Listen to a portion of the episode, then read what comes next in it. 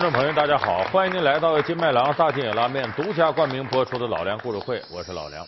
我们在读这个历史故事啊和传奇小说的时候，你会发现有这么一个规律，就是往往这个小说里头吧，有意无意的给你留点根儿，就是他对有些人物的走向啊、事情的走向啊，他好像说出点东西来，但又好像没说。这就我们经常读古典名著，就说这里头有什么谜团呢？有什么疑团呢？比方说三国有三不明，哪三不明呢？关羽来路不明，貂蝉生死不明，徐庶去向不明，这为三国三不明。就关羽，你说打哪儿来的？干啥的？不知道。徐庶最后进曹营一营不发，他哪儿去了？干什么去了？不知道。貂蝉，白门楼斩了吕布，貂蝉跑哪儿去了？生死不知。咱们有时候一说英雄好汉，叫英雄不问出处。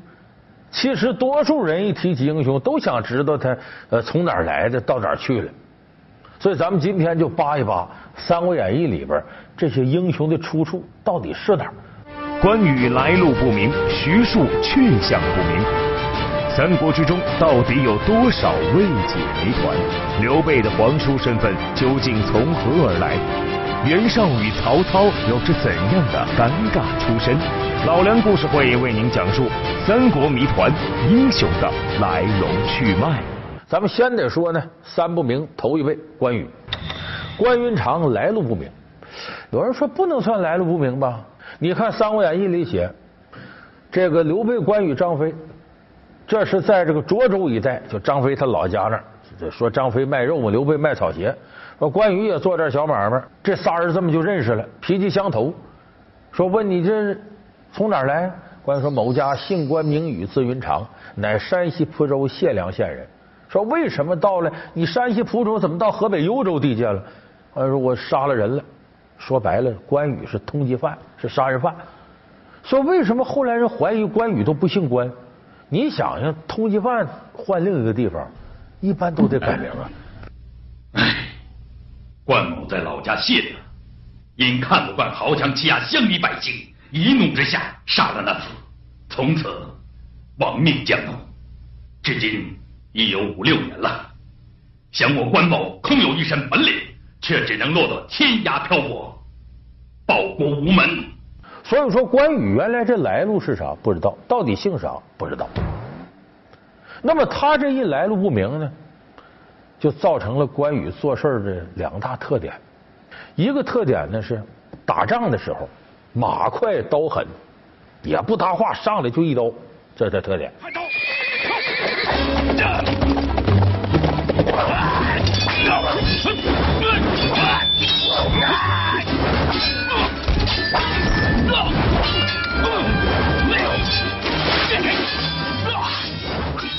第二个是呢，关羽平常的生活状态，什么状态呢？善待祖武而骄于士大夫，就是他对下边人特别好，善待祖武底下人，骄于士大夫，反而是名门望族的人，他在你面前很骄，瞧不起你方。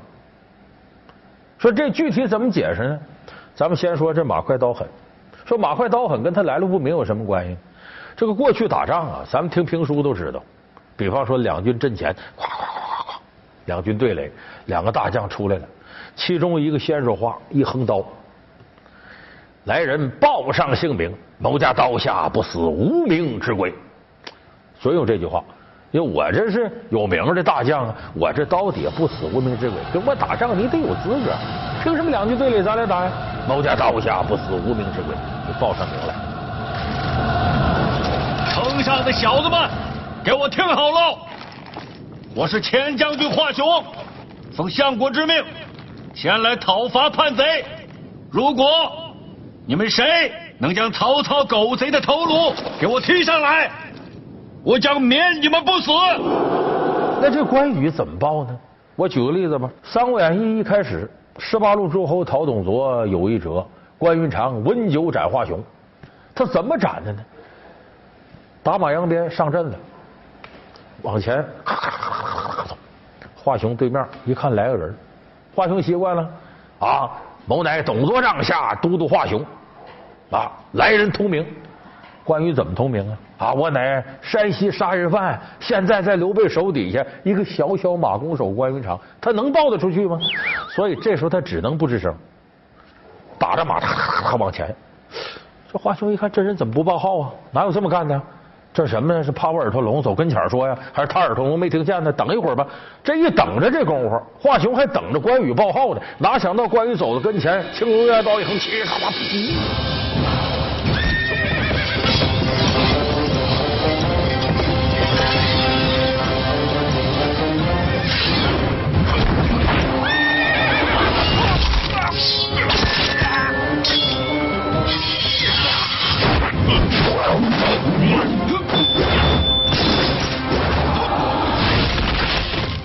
华雄压根还没来得及防备呢，倒了霉了，马快刀狠。要说这一个事儿不够说明这个问题，咱们再看这个保皇嫂千里寻凶。这关云长呢，徐州失散了，保两个皇嫂，没办法投降曹操。屯土山关公岳三世说好了，我知道我哥哥在哪儿，带皇嫂就得去。曹操爱才同意了，就这么着呢。这不后来这个呃，他得报答曹操啊。说这他不知道自己哥哥在袁绍那，就是袁是曹操对我这么好，俩皇嫂好吃好喝，对自己上马赠金下马赠银，我得报答你。所以曹操跟袁绍打仗呢，关云长阵前效力。说对面呢有个狠的角色，河北颜良，厉害。关羽说：“我宰他去。”提刀上马，颜良这也报号：“末将同名，某家乃河北名将颜良。”他为啥报号呢？河北名将颜良，颜良这个门第很厉害，战国时候人家就是武将，说白了很威风。你像这关羽报号，关羽咋报啊？说历史上某乃山西杀人犯关云长，再接着报一个，前两天刚投降曹操，我来了，都不大光彩。所以关公还是闷声发大财。哎，这个跨马提刀，咵咵到跟前颜良等他报号呢，扑嚓一刀把颜良给杀了。来者何人？将不杀无名之辈。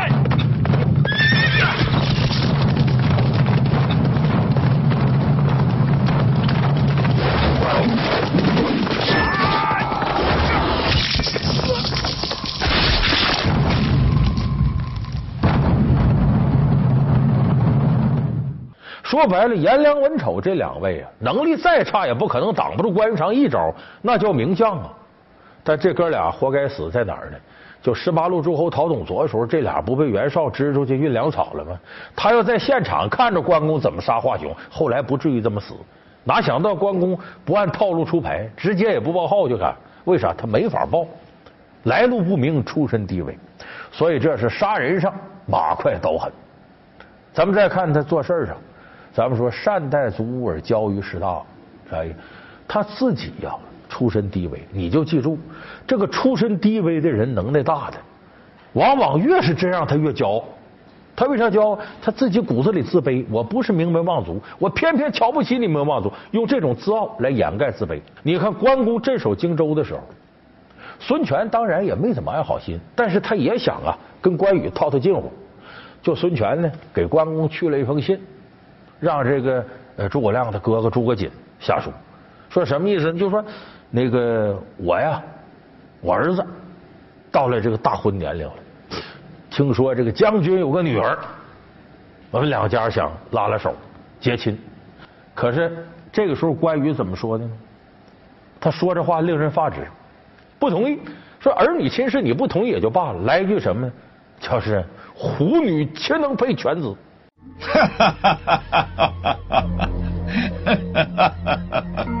荒唐！我大哥娶孙权妹子时，差点死于非命。我虎女岂肯嫁犬子？回去吧，关将军，不必多言，请吧。说白了，老虎怎么能跟狗一块结婚呢？你琢磨琢磨，这孙权不得气死？这是，但这就是关羽的性格。你越是名门望族，我越瞧不上你，来掩盖自己内心的这点卑微。但是他善待祖武是什么呢？由于他出身低微，他对于这些出身低微、来路不明的人，他对这些人最好。做关公对下人是很好的。他弟弟张飞跟他正好相反，关公善待族而，教育士大夫；张飞是什么？敬爱君子而不体恤下族。张飞是对有能耐的人，他高看一眼，但是对普通人眼皮都不亮。二郎，竟敢违我军令！啊，上将军，制造奇甲的物品筹措不足，末将实在是支不出来啊！放屁！来人呐！在，给我拖下去，处罚两百鞭子。诺，上将军，上将军，上将军，上将军，上将军，上将军。说关羽、张飞都是有大毛病、致命缺点的人。你像他这个善待族伍体现在什么上呢？最典型的，关公身边有两位，一个关平、周仓。关平是他干儿子，周仓是他副将，跟他一辈子。周仓最后是走麦城，关公被这个孙权杀了。周仓听了这信，抹脖自刎，追随关公于地下。这周仓是干嘛的呢？搁现在话说，土匪。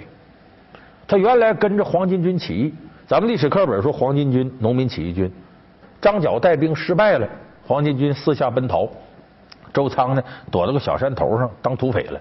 正好关云长过五关斩六将从这儿经过，周仓说：“我久闻了关公大名，义薄云天，我跟着你得了。”关公二话没说，收了。对他很好。好汉，你又是何人呢？我是周仓，你是谁？关羽，字云长。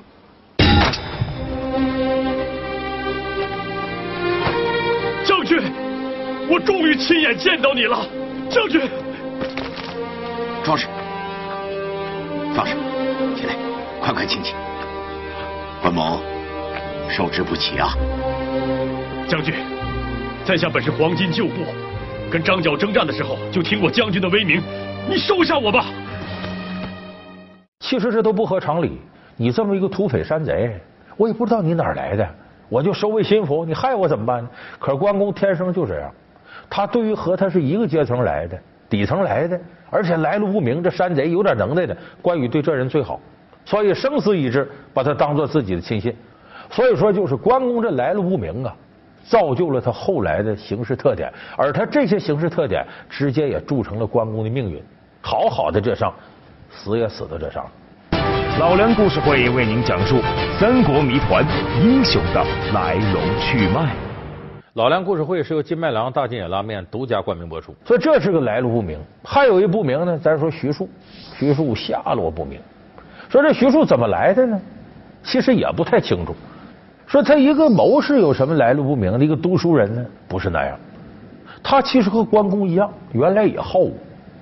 因为咱有人说说这个谋士一般好像体格都不太好。你诸葛亮、五丈原、杨兴啊，摆这个七星灯，要都都那那是都要吐血了。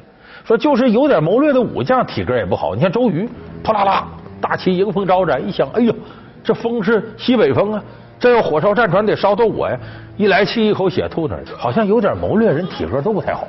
而傻了吧唧没心没肺的武将体格好，那是不是这样？不是这样。咱们以前老梁故事会里说过李白，李白大诗人吧？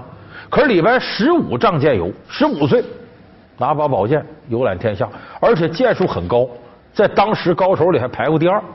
李白有武功，徐庶也是这么个人，小的时候也是拿一把剑行侠仗义，反正到哪儿看。哪个贪官污吏不行？我拜三更就把你宰了。说白了，那是东汉末年的蝙蝠侠，这徐庶。后来这徐庶不就是这个呃曹操威胁他，把他母亲抓起来吗？徐庶是个孝子。曹操有个特点，他非常喜欢忠义之人。你像关羽、赵云、徐庶，他喜欢这样。他不大喜欢那些呀，就不怎么太忠义的人。你像包括张飞，包括诸葛亮，他一提张飞。那都是村夫，诸葛亮、诸葛村夫更如此，所以他喜欢徐庶，他就把一打听徐庶有个老母亲，他把他老母亲抓来了，以此为要挟。曹操派人把我母亲抓进了许昌，下了大牢。主公，这是我母亲在牢里的手书，说我如不归降曹操，曹操就要把我母亲架到火炉上，活生生烤死。说我无力，我要前往许昌，以身赎母。徐庶没办法，忠孝不能两全。主公啊，我只能是救我母亲，我得投曹操。但有一样，我答应你，我进曹营一言不发，我终生不为曹操献一计。说这是徐庶的承诺。走的时候，徐庶还向他推荐了诸葛亮。诸葛孔明者，卧龙也。徐庶对诸葛亮啊能耐定位很准确，说吾之于孔明啊，我跟孔明相比，有萤火之于日月耳，跟萤火虫的屁股跟月亮比似的，我这能量差多了。此人才华比君如何？那我比他，那真是驽马比麒麟，寒鸦比凤凰。此人有惊天伟地之才，堪称天下第一人。当真？千真万确。此人姓诸葛，字孔明。所以徐庶是一心为刘备好。进了曹营之后呢，他也确实一言不发。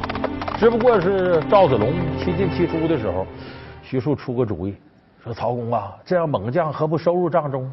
曹孟德拈须微笑啊，吾正有此意啊！令出山摇动，三军听分明。我要活赵云，不要死子龙。若有一人伤得赵将军一根毫毛，八十三万兵丁，五十一员上将，同他一人抵命。后世说赵子龙一仗怀揣幼主之英勇，二上有徐庶暗中保护，只杀得七进七出，汗透铠甲，血染征袍，堪堪败之在当阳桥下。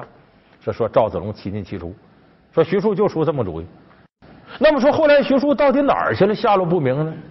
也是给曹操出个主意的事什么主意呢？我们都知道庞统庞士元，不吃苦肉献连环，借东风烧战船吗？连环计就庞士元献的。当时还有黄盖、黄安生下诈降书，有这些条件，赤壁之战才能成功。那么说这事跟徐庶有什么关系呢？庞统献了连环计，他得回去，走到江边想驾一叶扁舟回去。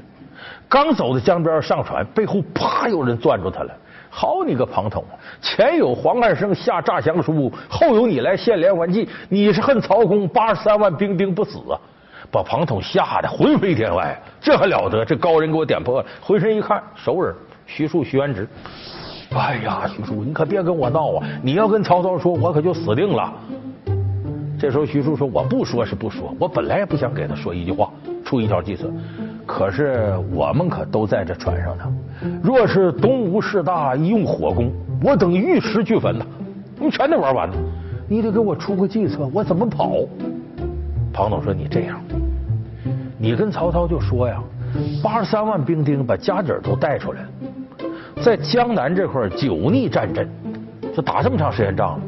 西北一带，马腾、马超父子骁勇善战。若是西你许昌后路，你老家不完了？这样的话，曹操必然派你过去，来给调解这些事儿，让你去守西凉去，你不就躲了吗？哎，徐庶一看这主意高。第二天就给曹操出这么主意，曹操一看，那这样你就去吧。后来就说把徐庶就派到西北去了。可是后来，就这火烧赤壁之后，已经成三足鼎立之势了。有一段反西凉，就是虽然前面把马腾害死了，但马超和他叔父韩遂反的时候，半点都没有提徐庶的事儿，就不知道他干啥去了。所以关云长来路不明，徐元之去向不明。那么咱们说这是刘备手底下的文臣武将，其实刘备本身也来路不明。有人说怎么来路不明？京剧不唱吗？那刘备本是中山靖王的后，汉帝玄孙一脉流。嗯，刘备也说吗？我乃中山靖王刘胜之后。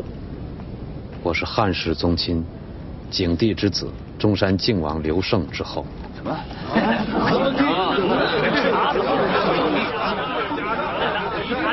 请问？足下从何而来？现居何官爵？又以何事为业？刘备世居乡里，并无爵位，以织席贩履为业。说这是刘备来历吗？其实这事谁也没法说，因为刘备这来路十之八九是他撒谎。为啥呢？中山靖王刘胜是谁呢？是汉武帝刘彻的哥哥，跟刘备有多远呢？一个是西汉。时候，一个东汉末年，隔着将近三百年，三百年将近二十代人了，你知道传哪儿去了？再一个，为什么刘备说他是中山靖王刘胜，或者他怎么不说别人呢？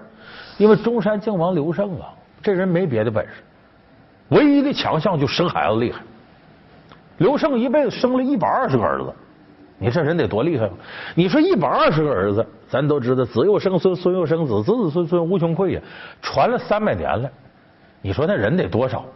所以刘备这话十之八九是撒谎，就硬往老刘的上面贴。他姓不姓刘都难说。那可是为什么说刘备一说我乃汉室宗亲，汉献帝都用他？哎呀，这是我皇叔。所有人都没质疑过刘备，为啥？刘备是演技派。不论谁跟他说，哎，这东汉末年，董卓进京，祸乱朝纲，曹操专权，挟天子而令诸侯。没等话说完，刘备啊，哭上了。陛下，陛下，请陛下放心，臣迟早定要手刃此奸贼，重刑大汉，以报皇恩。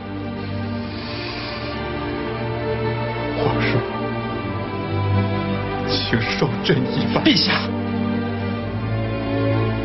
万万不可，万万不可！朕这一拜。不是天子拜成功，而是子侄拜叔父。陛下，那别人一看，看来是皇亲，要不然怎么跟死爹似的啊？这别人怎么不哭，他哭这么惨呢？你看来是他们家的演的好。所以刘备，咱们说实在的，来路不明，你不知道他咋来的。当然，三国里头呢。类似这样的英雄豪杰呀，很多。你再随便举几个例子，有些贵族，袁绍，就是袁绍十八路诸侯，讨董卓他是头啊？为啥？人家家谱可清楚，四世三公，啊，历代都是东汉的栋梁之才。那么其实你细琢磨琢磨，袁绍不够这资格，为啥呢？他家这一阵封地在淮南，你看淮南这地方谁世袭了？他弟弟袁术。袁术世袭淮南之地，袁绍在哪儿呢？河北冀州、幽州这一带，这是他的天下。就说他没有能够以正出的方式世袭这个领地，为啥？袁绍是丫鬟生，是庶出，人家袁术是大夫人生，所以在这方面讲，袁绍的门第他不如袁术。你别看他是跟袁术他是同父一个爹，但是他母亲是丫鬟，人家袁术是大夫人。你这个有人说丫鬟出生怎么？那可大不一样。北京有句骂人话，说你丫的，这丫什么意思？就丫头养的，表示你什么都不是。在大山门你最次。正因为是这个呢，袁绍对于同样出身贵族，但是在贵族里头等级不够的人，他很亲切。谁？他跟曹操。你看后来官渡之战打稀里哗啦，原来跟曹操可好。十八路诸侯曹董卓说他跟曹操关系最好，为什么呢？曹操本姓夏侯。他爸爸曹冲是夏侯家的，但是被当时很有势力的大太监曹腾收为养子。收为养子，你得跟我姓，你不能叫夏侯松，你得叫曹冲。那你的儿子，那也得跟我姓，叫曹操。所以你看他跟袁绍为啥这么好？一个是丫鬟养的，一个是太监孙子，你看他俩多匹配，挺好。这个谜团呢，还是单人身上的。要是俩人对应关系的谜团，那更不好解。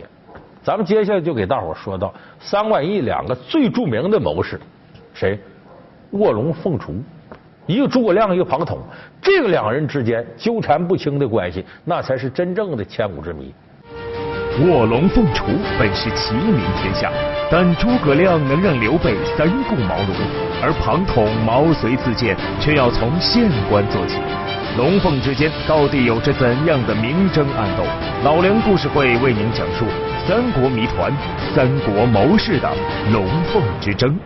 好，感谢您收看这期老梁故事会。老梁故事会是由金麦郎大金野拉面独家冠名播出。我们下期节目再见。